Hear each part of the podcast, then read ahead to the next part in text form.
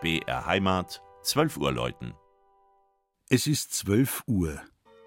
Das Mittagsläuten kommt heute aus der katholischen Pfarrkirche St. Georg in Obertheisendorf.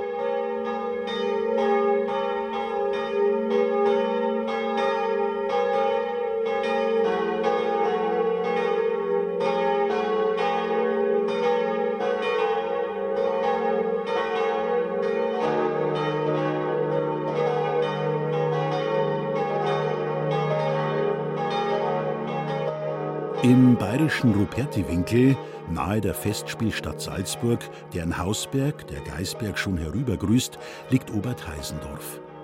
Politisch ein Ortsteil des Marktes Theisendorf, konnte das Dorf seine pfarrliche Selbstständigkeit bewahren.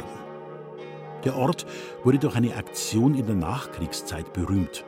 Schon lange war die alte Georgkirche viel zu klein, nur ein Neubau an gleicher Stelle schien vielen Bewohnern und dem Pfarrer Johannes Schwertfirm die Lösung zu sein.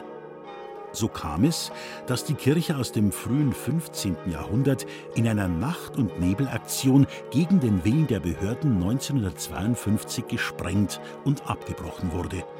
Nur der Turm blieb erhalten. Die Schlagzeile ging damals um die Welt.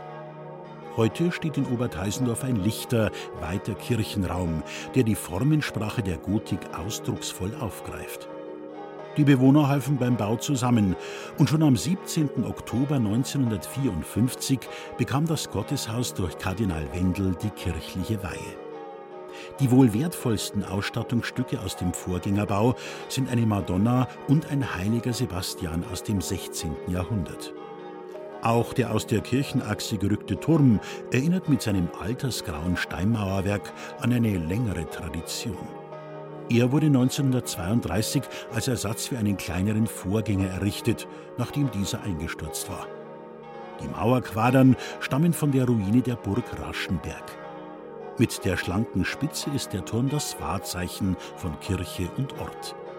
Seine vier Glocken, gestimmt auf das feierlich wirkende Tedeum-Motiv, tönen zum festlichen Geläut.